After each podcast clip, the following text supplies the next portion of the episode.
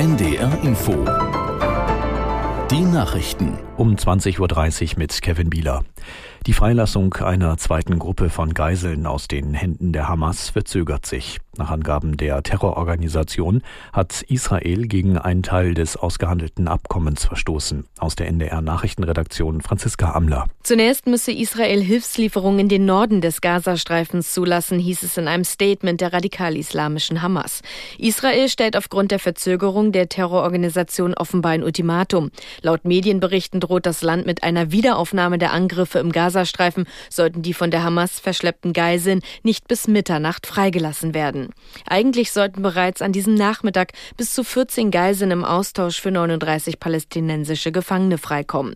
Wie die Nachrichtenagentur Reuters berichtet, führt Katar derzeit Gespräche mit beiden Seiten, um so schnell wie möglich den Austausch zu ermöglichen. Die EU stellt der Ukraine 50 Millionen Euro für den Wiederaufbau von Häfen zur Verfügung. Kommissionspräsidentin von der Leyen sprach von Investitionen, die es der Ukraine erlauben, wieder so viel zu exportieren wie vor dem russischen Überfall.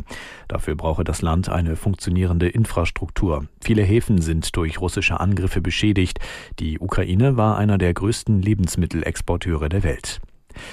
Die Grünen haben eine wichtige Änderung in ihrer Klimapolitik beschlossen. Auf dem Bundesparteitag stimmte eine Mehrheit für die unterirdische Speicherung von Kohlendioxid. Wirtschaftsminister Habeck hatte den Kurswechsel vorgeschlagen. Vorher lehnte die Partei das sogenannte Carbon Capture Storing strikt ab. Aktuell ist die Technologie wegen Umweltbedenken in Deutschland verboten. Unterirdische CO2-Speicher könnten zum Beispiel im Wattenmeer entstehen. In Berlin haben sich tausende Menschen vor dem Brandenburger Tor zu einer Friedensdemonstration gegen den Krieg in der Ukraine versammelt. Prominenteste Rednerin auf der Kundgebung ist die ehemalige linken Politikerin Wagenknecht aus Berlin oder Tischewski. Die Schätzungen gehen weit auseinander. Laut der Polizei nehmen derzeit etwa 5000 Menschen an der Friedensdemonstration am Brandenburger Tor teil. Den Veranstaltern zufolge sind es mehr als 20.000.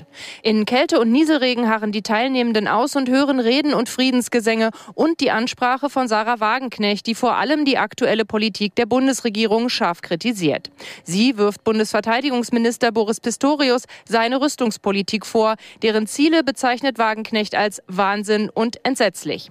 Aufgerufen zur Teilnahme an der Demonstration hatte ein breites Bündnis aus linken Politikern, Gewerkschaften, Aktivisten, Publizisten und Künstlern. Das Wetter Norddeutschlands. Abends und nachts bewölkt mit einzelnen Schauern Tiefstwerte plus 4 bis minus 5 Grad. Morgen zeitweise heiter, von der Nordsee her aufkommender Regen maximal 1 bis 7 Grad. Die weiteren Aussichten. Am Montag gebietsweise Schnee 1 bis 5 Grad, am Dienstag wechselhaft minus 1 bis plus 3 Grad. Das waren die Nachrichten. Die JustizreporterInnen. Der Podcast rund ums Recht in der ARD Audiothek und überall, wo es Podcasts gibt.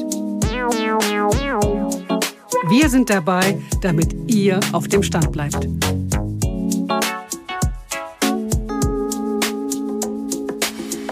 Mein Name ist Fabian Töpel und mit mir im Studio ist heute meine Kollegin Alena Lackmüller. Hallo Alena. Hi Fabian. Wir sind heute nicht alleine, sondern wir haben einen besonderen Gast aus Köln zugeschaltet, der wie kaum ein Jurist in den letzten Jahren im Netz berühmt geworden ist. Er kümmert sich um Themen wie Beef zwischen Rappern, Konflikte zwischen TikTokern und Streit um YouTube-Inhalte.